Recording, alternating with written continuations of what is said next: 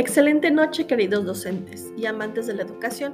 Soy Miroslava Hernández y les doy la más cordial bienvenida a esta microcápsula de aprendizaje, en donde estaremos abordando algunos tips para trabajar la autoestima en los estudiantes, de cualquier nivel educativo, en donde se descubran aspectos de la personalidad, actitudes y motivaciones en general. En lo personal, cuando inicio un curso, me gusta trabajar primero aspectos de la persona, es decir, los contenidos temáticos sí son importantes, pero se construyen mejor los nuevos conocimientos cuando formamos un equipo de trabajos con sinergia, en el cual sabemos qué podemos esperar de cada integrante, identificamos previamente la manera en que aprenden, su referente, los gustos de cada uno, así como los estilos de aprendizaje y liderazgo que los caracteriza y que obviamente van a prevalecer al interior del grupo de trabajo.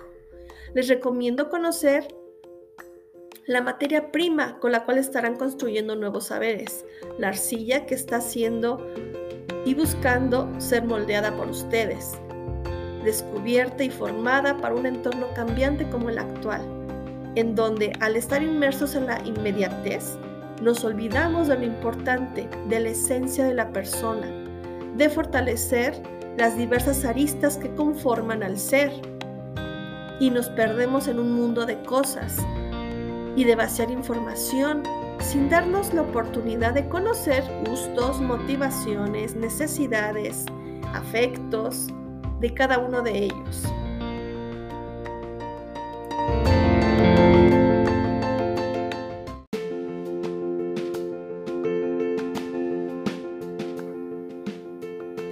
Podemos fortalecer la autoestima a través de listones, utilizar listones, stickers de colores, en donde cada uno de ellos se identifique con un valor diferente, un valor que podemos encontrar en los compañeros. Y a veces nos llevamos grandes sorpresas al ver cómo nos perciben los demás y que muchas veces no lo vemos en nuestra autocrítica. Siempre es más fácil decir, para qué somos malos o que nos falta trabajar en nuestro carácter o modo de ser. Y nos, se nos complica mucho el poder enaltecer las cualidades que me caracterizan. Y también es importante identificarlo y reconocerlo. Te invito a hacer una pausa en esos contenidos temáticos y darte el tiempo para diseñar estrategias que te permitan descubrir a la persona que muchos esconden detrás de una coraza de un caparazón y que quieren ser descubiertos, pero no saben cómo pedir esa ayuda.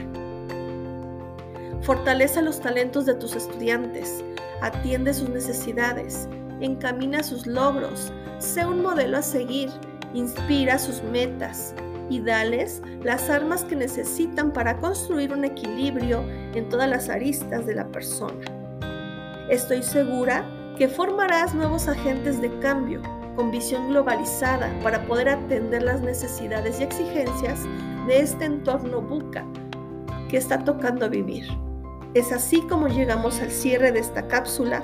Nos encontramos en otro episodio de formación docente con más recomendaciones y excelente noche. Seguimos en línea. Gracias.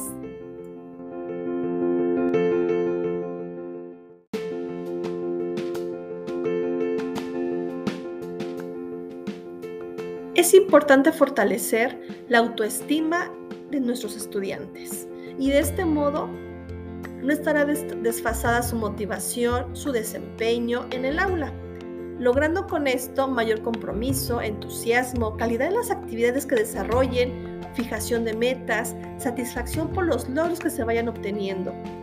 Hay diferentes actividades que nos permiten identificar esos estilos, gustos, motivaciones, aficiones y demás. En lo personal, a mí me gusta manejar mucho dos actividades. Una es con un objeto especial y un cojín. Obviamente el cojín es para sentarnos en el piso.